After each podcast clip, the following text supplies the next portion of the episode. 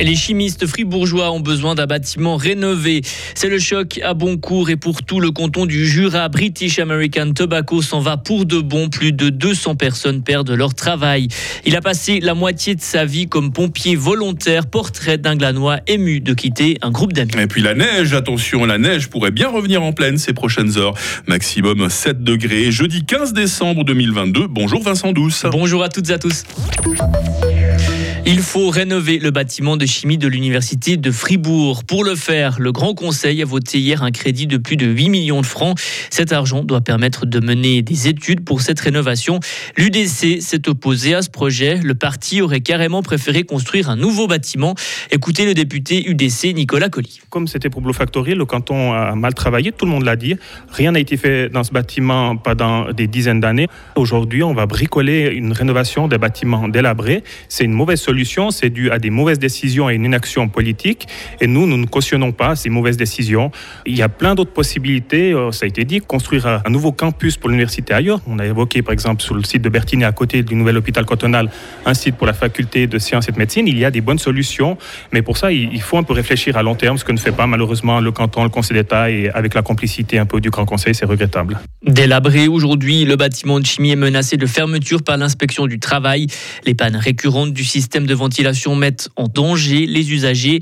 Le temps presse pour Jean-François Steyert, directeur des infrastructures. Je ne serais pas contre la construction d'un nouveau bâtiment si on n'avait pas l'actuel bâtiment en état catastrophique. Dans une situation normale, vous sous-entretenez pas, ben vous allez jusqu'au bout de la durée de vie d'un bâtiment, vous planifiez suffisamment tôt le nouveau. Une fois que le nouveau est fait, vous faites le déménagement. Là, on est dans une situation différente. Imaginez un logement, vous êtes dedans, la moitié des habitants ont dû quitter parce que c'est insalubre, et puis vous dites, euh, je fais un nouveau bâtiment, mais il sera prêt dans trois ans. Puis ils ont qu'à se débrouiller, ceux des appartements vides, parce que c'est pas à moi de me soucier de ça. Ils mettront des tentes ou je ne sais quoi.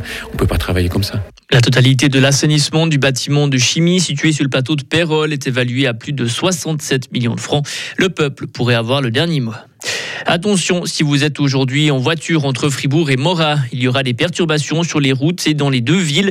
Le canton de Fribourg fête le nouveau président de la Confédération, le belfagien Alain Berset. Vous ne pourrez pas vous parquer à Morat, par exemple, dès 11h ce matin jusqu'à 16h.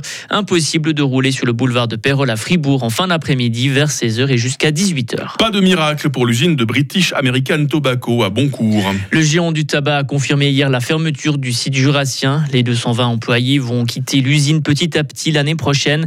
Depuis la volonté de l'entreprise de fermer, annoncée fin octobre, le personnel s'est mobilisé pour tenter de sauver l'usine. Mais les propositions n'ont pas trouvé d'écho près de la direction londonienne du cigarettier. Le directeur du site de Boncourt, Gilles Surdé, assure qu'elles ont quand même été étudiées. Tous les partis ont essayé de faire le maximum. C'est vrai qu'il n'est pas facile d'inverser ce genre de recommandations. Par contre, ben, il y a toujours un, un petit espoir. En général, ça a déjà arrivé on l'a vu en Suisse euh, dans certaines euh, multinationales. Donc oui, euh, tous les efforts et toutes les ressources ont été mises pour essayer de trouver des alternatives, pour vraiment essayer d'éviter cette fermeture complète, tout en sachant, en étant quand même lucide, que voilà, c'était comme escalader le cas 2. Un sujet de nos confrères de Radio Fréquence Jura. Et il n'y aura plus de salaires minimaux en Suisse. Le Conseil national a accepté hier un texte qui veut les supprimer. Il demande au Conseil fédéral de donner la priorité aux conventions collectives nationales sur les lois cantonales. Les salaires minimaux en vigueur à Genève ou Neuchâtel vont être supprimés. Avec cette décision, des personnes vont perdre des centaines de francs chaque mois. Et puis c'est un système propre à la Suisse, Vincent, les pompiers volontaires. Oui, on les voit s'entraîner dans nos villages, mais derrière ces hommes et ces femmes qui luttent contre les incendies, il y a des villes de famille, ce ne sont pas des professionnels. Yannick Maillard est agriculteur à Sivirier. Il était engagé depuis plus de 20 ans comme pompier volontaire et il dit stop à la fin de l'année. La raison, il y a deux enfants en bas âge et il aimerait avoir du temps pour eux. Et surtout, il a été découragé par la réforme des pompiers dans le canton et le regroupement des casernes. Et en 20 ans, Yannick Maillard a aussi vu les équipements évoluer. On a commencé avec des moyens, des habits aussi qui étaient... Euh, c'était pas trop efficace au début les habits qu'on avait. Tandis que maintenant on a vraiment des habits qui, sont performants, enfin on, on, sent pas beaucoup la chaleur, on est vraiment bien protégé et tout. Alors ils ont un coût aussi, mais, euh, mais je crois que ça vaut la peine. Et puis, euh, puis le matériel aussi, bah, les, les motopompes, les, les appareils respirateurs, c'était plus ou moins réservé que pour le centre de renfort avant. Et petit à petit, c'est venu dans tous les corps parce qu'ils voyaient qu'il fallait. Il on pouvait plus mettre en danger des gens qui, qui intervenaient sans qu'ils soient vraiment équipés au, top. Et on entendra plus longuement Yannick Maillard parler de ses interventions les plus marquantes ou éprouvantes tout à l'heure dans notre éclairage à 7h30. Et respect à nos vaillants pompiers qui nous écoutent ce matin, Vincent Douce. hein. Retrouvez toute l'info sur frappe et frappe.ch. Il est 7h07. La météo avec Mobilis. À la recherche d'un cadeau original, Mobilis, mobilier contemporain, mobilis.ch.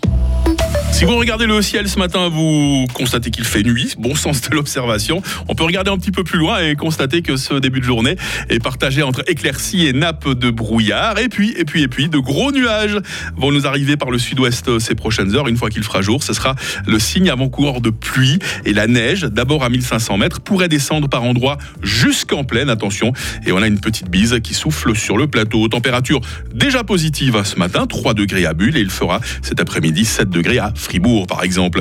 Demain vendredi sera nuageux avec quelques averses en début de matinée, neige à 600 mètres, température entre 2 et 4 degrés toute la journée. Euh, samedi, le stratus ne s'évacuera que localement dans la journée, maximum 1 degré.